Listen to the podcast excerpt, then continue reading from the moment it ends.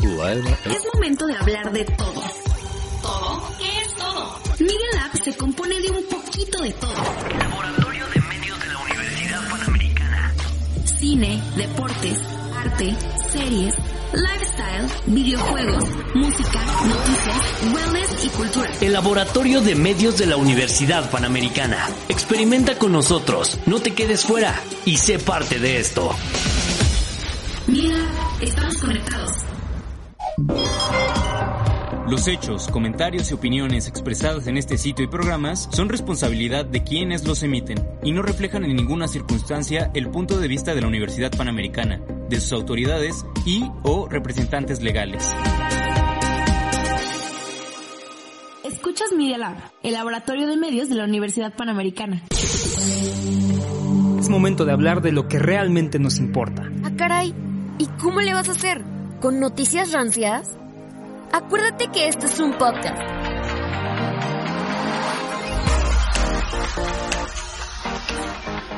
Dejemos de lado las noticias del momento para enfocarnos en más información que nos puede servir. A ver, quiero las máquinas funcionando las 24 horas. Desde TikTok, la cancellation, feminismo Y la culpa no era mía, ni dónde estaba, ni cómo decía, hasta aquella ley que nos afecta de alguna u otra manera. Y está en vivo o en esta modalidad donde nos pueden reproducir a su gusto. Para música. Así que, pobre de ustedes si le ponen pausa. Comenzamos. ¿Sí o no? Ya estamos aquí con un episodio más de nuestro podcast, el tercero. Cuéntenos qué tal les ha parecido los demás. Yo soy Sergio Sánchez y aquí está Romina. ¿Cómo estás? Hola Sergio, muy bien, ¿y cómo estás tú? Pues sí, muy bien aquí para ver este de qué hablamos el día de hoy, que hay bastante de qué hablar, un tema muy interesante también, estamos luciendo con los episodios de esta temporada y también ustedes en redes sociales cuéntenos de qué quieren que hablemos, ¿no? Así es, síganos en redes sociales como RomR17 y Sánchez Sergio C. Y fíjense que por todo esto de que se vienen las fiestas patrias, invitamos al doctor Íñigo Fernández Fernández para que nos ayude a desmentir algunos mitos de nuestra independencia y también aclarar algunos otros vacíos que luego tenemos y que se nos olvidan de nuestros héroes patrios y de toda esta guerra de independencia. Así es, si ya tuvieron clase con el doctor, pues ya saben que él es muy bueno para contar la historia, entonces este episodio más que nada es para que tengamos una buena dosis de historia. Exactamente, y si no lo conocen porque son fuera de la UP o de otro lado que nos escuchan tal vez de, no sé, ya somos internacionales de España o no sé, ojalá no, pues para que lo conozcan y se den una buena dosis de lo que es la historia de México y la independencia. ¿Empezamos, Romina? Empezamos. ¿Con quién hablamos hoy? Celebremos el mes patrio hablando sobre nuestros héroes de la independencia con el doctor Íñigo Fernández Fernández. Él es licenciado y maestro en historia por la Universidad Iberoamericana y doctor por la Universidad Complutense de Madrid. Si les dijéramos todos los libros que ha escrito, nos tardaríamos años. Por ahí les van algunos como cápsulas de historia contra el aburrimiento, el debate, fe y razón en la prensa católica y liberal de la capital mexicana y ¿cómo se ha escrito la historia? Además de eso, ha colaborado en revistas como Historia e Interdisciplina, Historia 396 y en el vigésimo anuario de investigación de la comunicación de CONEI. ¿Qué dijeron? ¿Solo escribe? No. También ha dado conferencias como la Universidad de Harvard, la Universidad de Lancaster y más. Y claro, es académico de la Escuela de Comunicación de la Universidad Panamericana. Y nos quedamos cortos. A ver, a ver. Sergio, Romina. Pero voy a tener que ir por mis apuntes de historia. Nada de eso. A quien sí o no, nos hemos puesto un reto explicar la independencia de México en unos cuantos minutos. Corre tiempo. Nueva España, 1810. La conspiración de Querétaro, donde está José Ortiz de Domínguez, su esposo Miguel Domínguez, Ignacio Allende e Ignacio Aldama, se reúnen en tertulias en la casa del corregidor. Entre tazas de champurrado y café, platican sobre su condición de criollos, hijos de españoles que han nacido en México y que no los dejan aspirar a puestos políticos.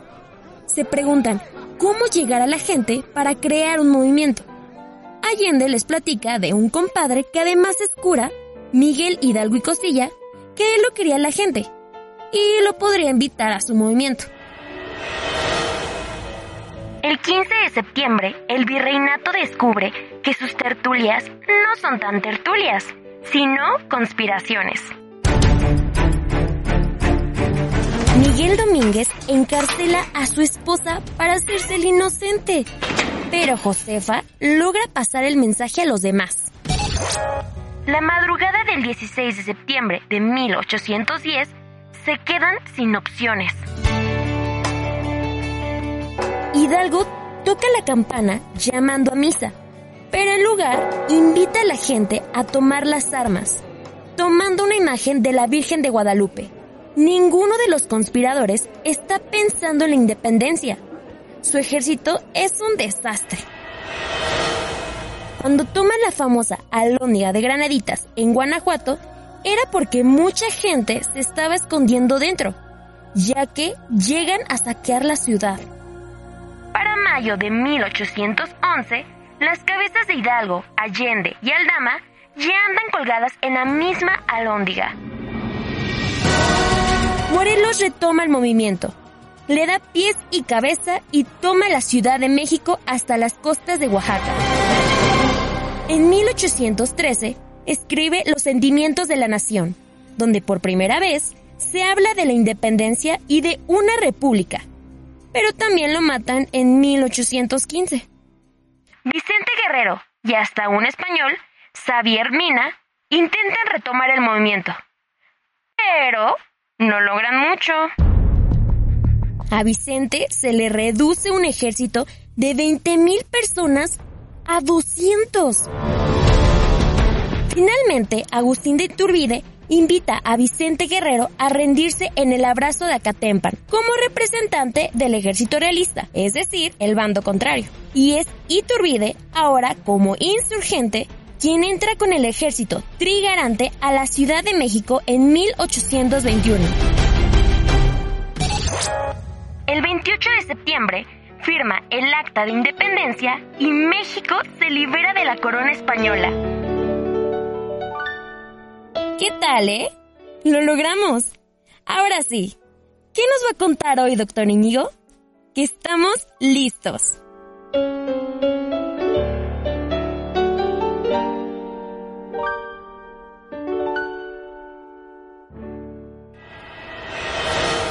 Doctor Íñigo Fernández Fernández, qué gusto tenerlo en el podcast de esta semana. Cuéntenos cómo le ha tratado esta cuarentena y esta nueva normalidad. Voy sobreviviendo, bien, bien, muy, muy, muy raro empezar el semestre así, sobre todo con gente de recién ingreso.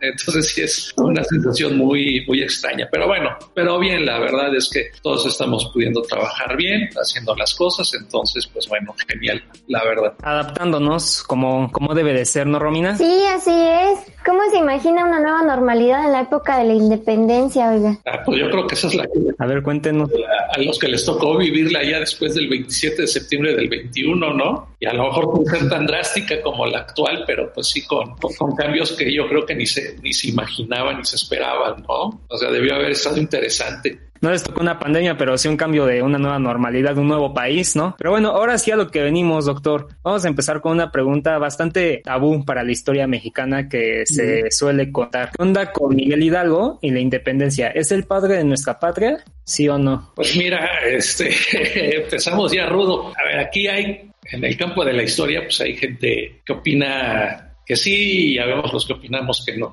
¿no? Eh, por ejemplo, Pedro Salmerón, es un gran historiador, es de la idea de que sí, ¿no? de que Hidalgo empezó con el movimiento de la independencia. Y, uh, y bueno, y, y, otra gran especialista, una gran historiadora y una especialista del tema que es Guadalupe Jiménez, ella dice que, eh, que, que no, ¿no? Yo, yo me formé con ella, entonces pues yo sí soy de la idea de que, pues hombre, no, no quería la, la, independencia, era muy difícil, hombre, decir quiero la independencia y gritar viva Fernando VII, ¿no? Pues entonces de, pues de quién te estás independizando y pues ya se entendía que, bueno, que los franceses pues, o sea, ni aquí iban a, a, llegar. Entonces yo sí soy de la idea de que él no quería la independencia, él más bien lo que quería era fortalecer la presencia política de los criollos en Nueva España. Que se dice mucho que la independencia fue un, este, un movimiento de los criollos, ¿no? Que nada más hasta la revolución ya fue un movimiento de, las, de los mestizos. Pues va, yo, yo sí soy de la idea de que, a ver, en general, que todos los movimientos,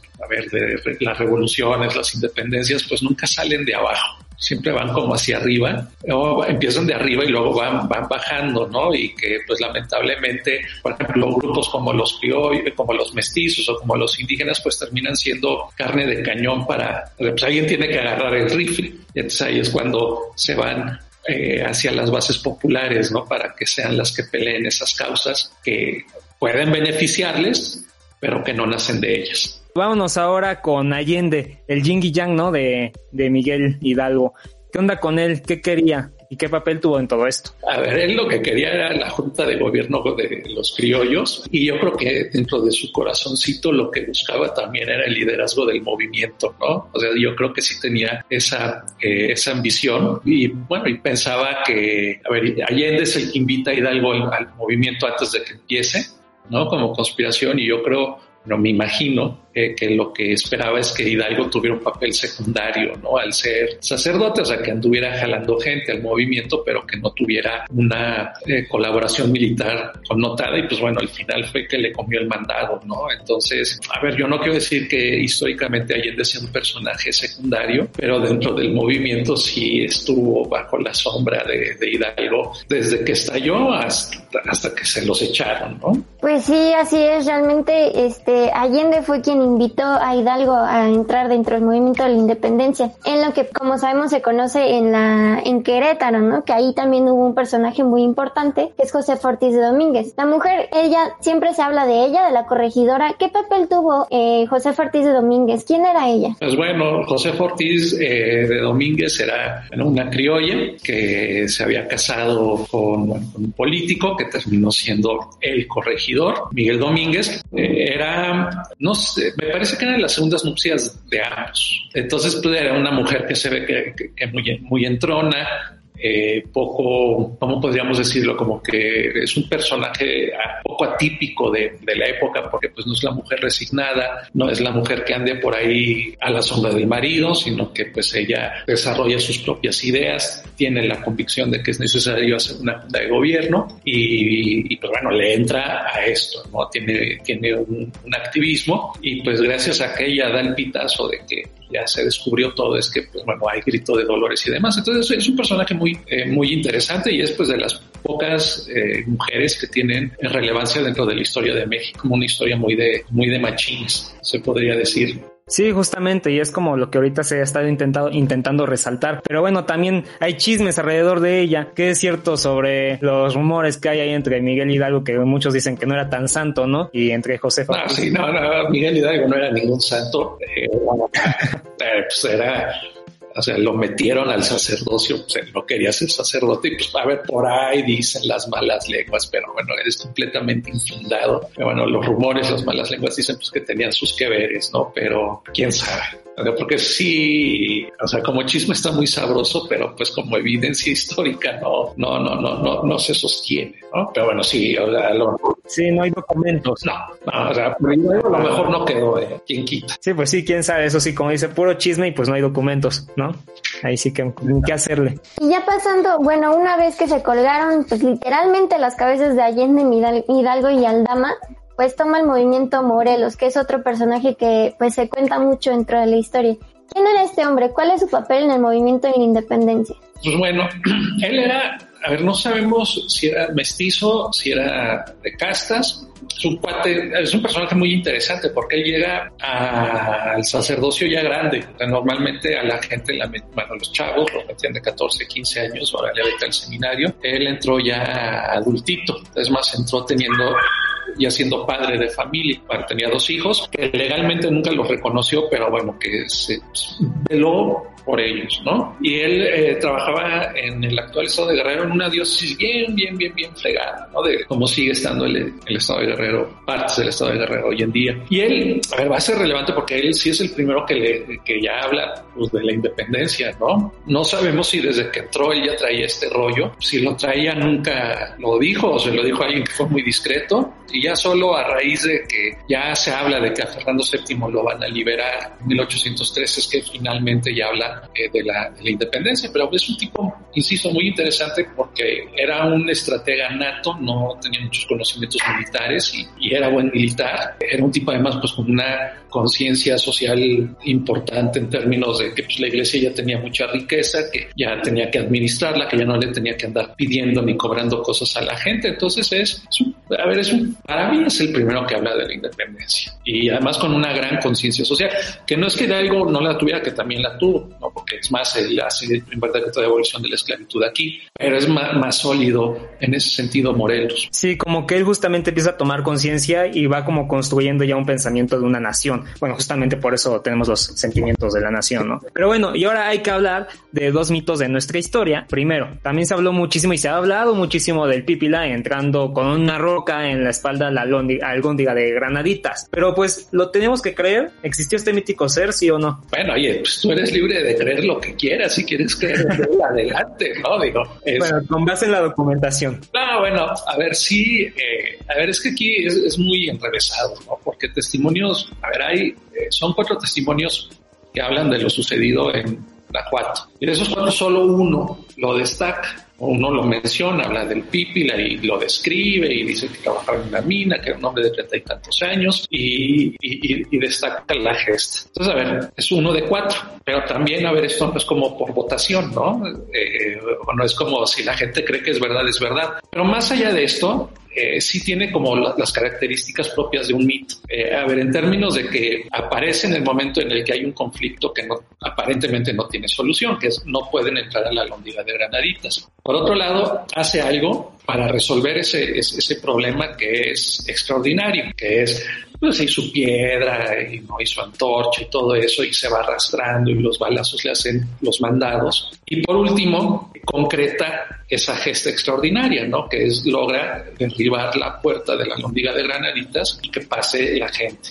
Y diría yo que hay otra última característica, que es que ya después de que pasa eso, nadie sabe de él, ¿no? O sea, la, historia de, de, ese evento no te cuenta que se sumó a la causa no se sumó a la causa, o sea, cumplió su función y desaparece. Y por ahí luego hay otros testimonios, pero que ya no, son tan claros, que hablan de que peleó todavía en la segunda intervención francesa, o sea, ya medio abuelito, pero pues que pelea, o sea, debía tener como ochenta y tantos años. Que ya es como dices, dijo, no, o sea, imposible. Pero digamos que ahí le, le han montado una historia alrededor de él, pero digo, para mí, a mí me, me da la impresión de que es un, es un mito, un mito genial, un mito muy padre, eh, pues que lo que denota es un es patriotismo, es el individuo que se sacrifica por el bien común y pues digo, en ese lado, a ver, creo que para fines de la construcción de un país, una patria, pues está muy padre, ¿no? O sea, porque pues a final de cuentas eso es lo que la patria espera de cada uno de nosotros, en principio, ¿no? Que nos sacrifiquemos por el bien de los demás, pero no es mito, yo creo que es mito, ¿eh? Pues efectivamente así es, muchas veces construyen estos mitos para el patriotismo, ¿no? Y hablando de patriotismo, pues vamos a hablar un poco de lo que vamos a festejar y bueno, ¿qué gritó Hidalgo aquella madrugada del 16 de septiembre de 1810? Pongamos pausa aquí para que te des un descanso.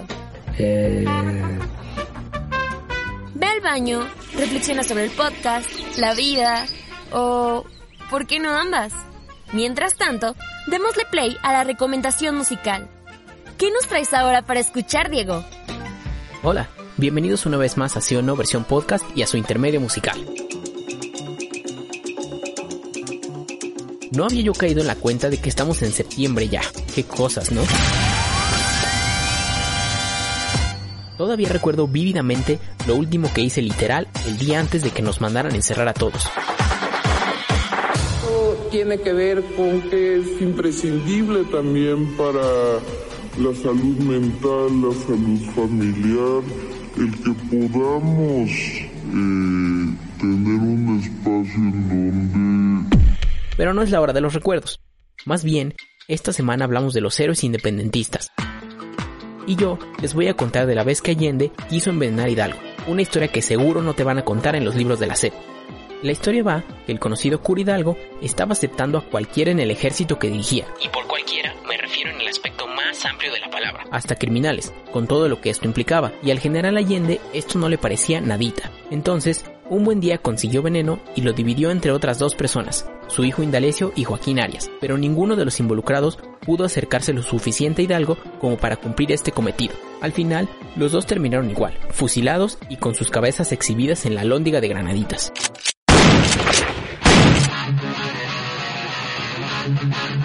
Eso no fue ni aquí y allá. Mejor, vámonos con la música de un verdadero héroe nacional. Lo conocen como Silverio, o Julián para los cercanos, quien con sus ritmos ha llenado lugares alrededor del mundo. Incluso lo han vetado en algunos festivales por su infame pero divertida presencia en el escenario. Y lo que van a escuchar a continuación se llama Superídolo. Yo los espero aquí la próxima semana con otra recomendación musical en el podcast de Sí o No.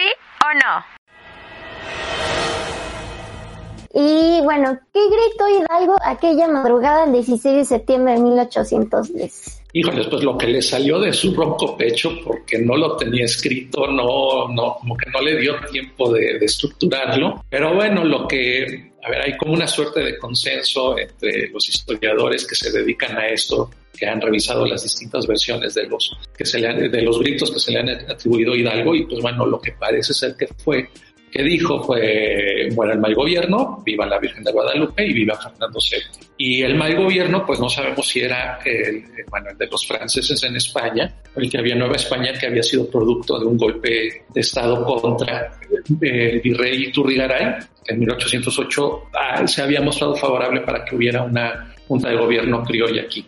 Y ya es como, vamos, lo que se cree que, que debía haber dicho, pero pues no, no habló de viva la independencia, ni dijo mexicanos viva México, ni, ni, ni cosas por, eh, por el estilo, ¿no? Es, ha sido un trabajo de purificación, pues, de fuentes y de contenidos. A ver, eso es lo mínimo. Pudo haber dicho otras cosas, eso sí ya saber cuáles hayan sido, porque todo es improvisado, todo, todo, todo. Eh, el llamado a la gente, el grito a la arenga que hace Hidalgo, pues nadie apunta, nadie tiene ni idea. Digo, yo creo que en ese momento nadie hubiera pensado que eso que estaba oyendo era tan trascendente que debía apuntarlo para que 200 años después se siguiera diciendo exactamente igual, ¿no? Sí, cada año ya se acostumbra, ya es una tradición desde Palacio Nacional, gritar el Viva México, bueno, ayuntamientos de todos lados, ¿no? Incluso en el informe apenas el presidente que, bueno, ya lo agarró como de costumbre, ¿no? Al final decir siempre Viva México en todos sus discursos. Bueno, y otra parte que también se grita dentro de este mítico grito de independencia es, son los nombres de estos héroes, ¿no? Que ya mencionamos algunos que fueron como Hidalgo, a este Allende, José Ortiz Domínguez, etcétera. Que por algo pues son los más nombrados. Pero se nos ha olvidado alguien dentro de este proceso histórico. Este, pues en sentido estricto sí, ¿eh? y no es olvido, eh, está hecho a propósito. Pues el que consumó la independencia, sea, porque si uno se pone plan de ver resultados, eh, pues ninguno de los que se mencionan consumó la independencia. Bueno, Vicente Guerrero cuando lo mencionan, porque tampoco es de los más taquilleros, pero en sentido estricto, a quien habría que mencionar junto con Guerrero, que sí hay que decirlo, Guerrero y pues Iturbide. Pero pues bueno, Iturbide... Eh, Iturbide les duele.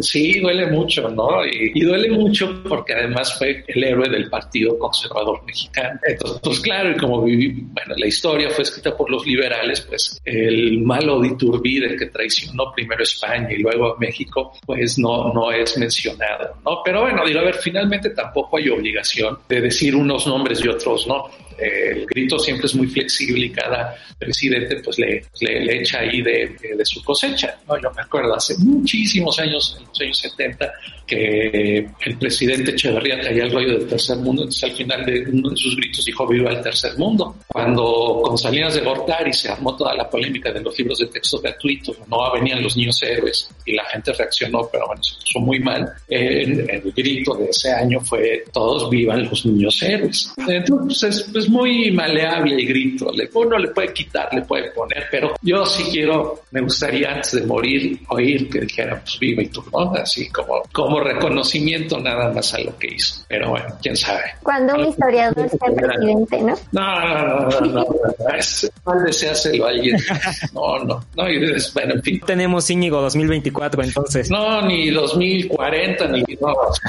Ahí ustedes que son jóvenes que todavía creen en el sistema, háganlo, hagan la quinta T. No, no, no. Sí, Ahorita ¿por qué no? Oiga, y también este, justamente la 4T ha tratado de rescatar a este personaje de Leona Vicario. Ella también se nos ha olvidado. Híjoles, es que, a ver, no es que esté tan olvidada. A ver, ponemos en el campo de la historia, en el estudio de independencia, sí, sí, sí, a ver si ha sido reconocida. De hecho, se le reconoce como la primer periodista en México, o sea, la primer mujer periodista en México. Y eso, a ver, me parece que es muy legítimo y es muy válido. La manera como ha sido rescatada en la cuarta T o en la 4T, sí me parece que es muy cuestionable. Que uno lo que no puede hacer es andar rescatando personajes históricos y de un pasado además ya un tanto distante para justificar actos cuestionables en el presente, ¿no? Yo, yo creo que ahí sí, este, o sea, ese, ese, es un clarísimo ejemplo del el uso y la manipulación de la historia. Pero a ver, sí es cierto que es un personaje muy importante, no solo porque le diera su dinero a, a la causa, sino por todo lo que hizo en torno a la causa, de cómo apoyó a Andrés Quintana Roo por haber escrito. Entonces, es una mujer que por sí misma vale, vale mucho la pena, más allá del régimen actual. Claro, justo así hay que recordarla, ¿no? Así es. Bueno, pues esas creo que serían eh, todas las preguntas acerca de la independencia. Entonces ahora vamos a, a, hacerle un juego. ¿Qué tan bueno es para la comida mexicana y los juegos de destreza, doctor? Híjoles, la, la comida soy bueno para comerle y los juegos de destreza, pues este, no soy muy diestro, pero bueno, a ver, díganme. Pues le vamos a presentar la ruleta de sí o no donde pues solo hay dos respuestas que son bastante obvias, creo que son sí o no. Y esta vez la ruleta patria va a ser de antojitos mexicanos, ¿le late? Va, que va. Bueno, nos hubiera encantado ahí estar en cabina con uno de estos antojitos, pero pues no se va a poder, ¿no? Por la nueva normalidad y esto de la contingencia. Pero vamos a empezar. Pero vamos a empezar. Tiene que contestar rapidito, ¿eh? Ahí nos vamos a ir una y una esta Romina y yo, así que vamos a empezar. ¿Acción? Empiezo, ¿sí, ¿sí o no al ¿Sí o no a los pambazos? Sí. ¿Y a los no. taquitos dorados? ¿Sí o no a la pancita? Sí. Uy. No. ¿Y a las quesadillas? Sí. ¿Las quesadillas llevan queso? Sí. ¿Sí o no a los Sí. chiles en nogada? ¿Sí o no al mole? Sí. ¿Y a las enchiladas? Sí. ¿Y a los chilaquiles? Sí. Bueno, al parecer usted es un fanático de la comida mexicana, pero ya en general, ¿sí o no a la comida mexicana? Ah, sí, claro. Por supuesto, es la más rica que hay. Yo sí la disfruto mucho, es muy variada.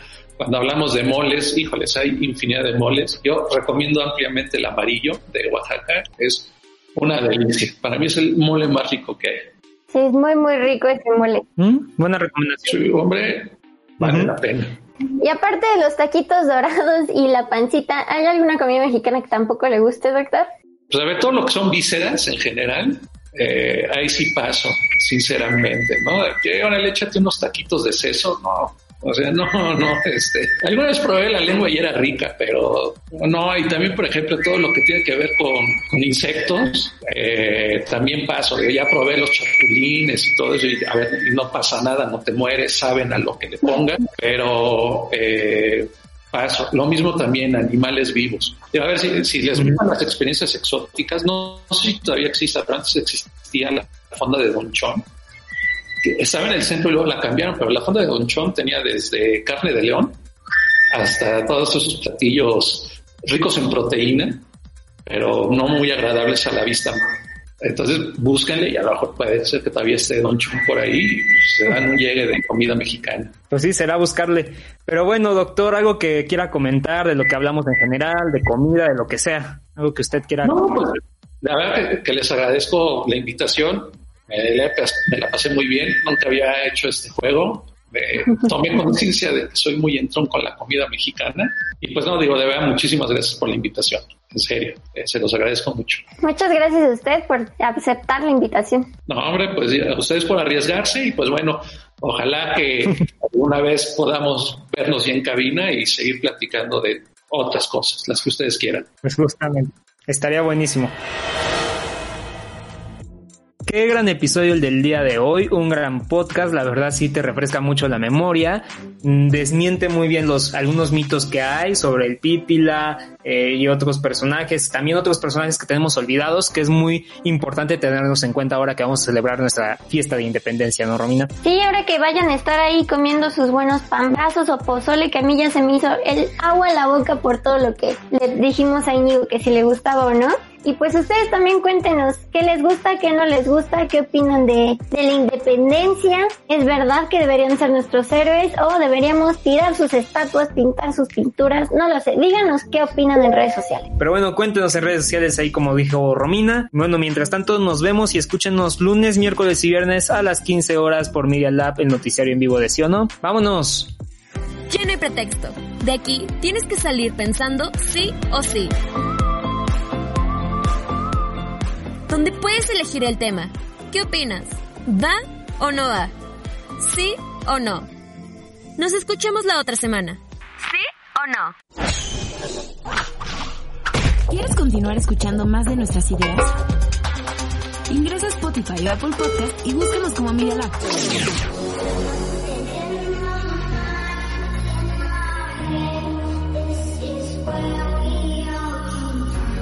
el Laboratorio de Medios de la Universidad Panamericana. Escuchas Media Lab, experimentando sensaciones auditivas.